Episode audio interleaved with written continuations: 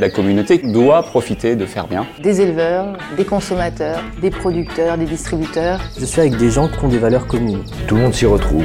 Servir le bien collectif. Plus bio, plus équitable, plus solidaire, ça a, ça a un vrai intérêt. Bonjour et bienvenue sur le podcast Faire bien. Deux fois par mois, Faire bien vous propose de découvrir les témoignages, actions et engagements de celles et ceux qui se mobilisent pour changer le monde. Nos invités partagent les solutions qu'ils ont imaginées pour répondre aux défis actuels en matière d'agriculture, d'alimentation ou d'environnement.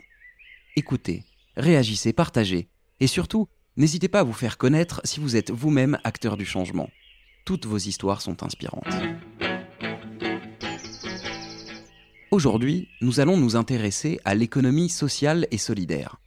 Si l'expression nous est familière, le concept qu'elle recouvre, lui, ne l'est pas forcément. Alors qu'est-ce que l'économie sociale et solidaire? Pour commencer, il faut savoir qu'elle ne date pas d'hier. L'ESS, comme il est d'usage de l'abrégé, plonge en effet ses racines dans l'associationnisme ouvrier du XIXe siècle, à une époque où le capitalisme et la révolution industrielle naissant faisaient peu de cas de la condition de vie du prolétariat. Privés du secours des communautés professionnelles traditionnelles, à l'image des anciennes corporations interdites par la Révolution française, les ouvriers vont alors s'auto-organiser et créer de nouveaux systèmes de solidarité pour répondre à leurs besoins. Que ce soit pour s'assurer contre la maladie à travers les caisses de secours mutuels, accéder au crédit via des organismes de crédit coopératifs, ou encore se procurer certains biens essentiels grâce à des comptoirs alimentaires, le mouvement ouvrier va peu à peu se doter des moyens efficaces pour faire face aux difficultés et à la précarité qu'il subit. Bien du temps a passé depuis la création des premières caisses de secours mutuels. Mais le principe de l'économie sociale et solidaire est demeuré le même. Conjuguer solidarité, performance économique et équité sociale. Aujourd'hui en France, l'ESS désigne un ensemble de 220 000 entreprises évoluant dans tous les secteurs d'activité, de la banque à la grande distribution en passant par l'éducation ou encore la santé. Ces établissements peuvent prendre différentes formes juridiques. On y trouve ainsi des coopératives, des associations, des mutuelles, des fondations, ou encore des entreprises dont le fonctionnement interne et les activités sont aussi fondées sur un principe de solidarité et d'utilité sociale.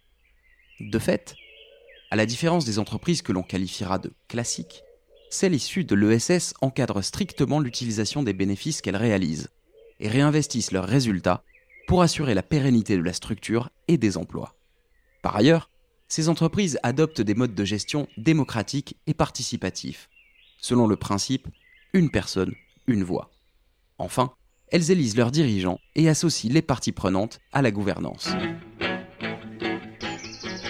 Contrairement à une idée répandue, et s'il est vrai que ces ressources financières sont en partie publiques, l'ESS ne vit pas que de subventions.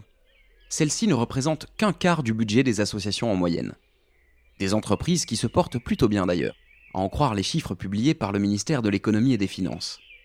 Les 220 000 établissements qui se réclament de l'économie sociale et solidaire générait en effet plus de 10% du PIB de la France en 2016 et employait quelques 2,38 millions de personnes, soit 10,5% de l'emploi français. Un chiffre en hausse régulière qui devrait encore s'accroître, 600 000 recrutements étant attendus dans la filière d'ici fin 2020. Comme quoi, l'équité et la solidarité sont des valeurs porteuses. Si l'économie sociale et solidaire suscite votre curiosité, nous vous conseillons d'aller voir le site www.fairebien.com et de vous abonner au podcast Faire Bien et à la page Facebook. Vous y trouverez toutes les informations pour comprendre comment participer, à votre échelle, au changement. La communauté doit profiter de faire bien. Des éleveurs, des consommateurs, des producteurs, des distributeurs. Je suis avec des gens qui ont des valeurs communes. Tout le monde s'y retrouve. Servir le bien collectif. Plus bio, plus équitable, plus solidaire, ça a, un vrai intérêt.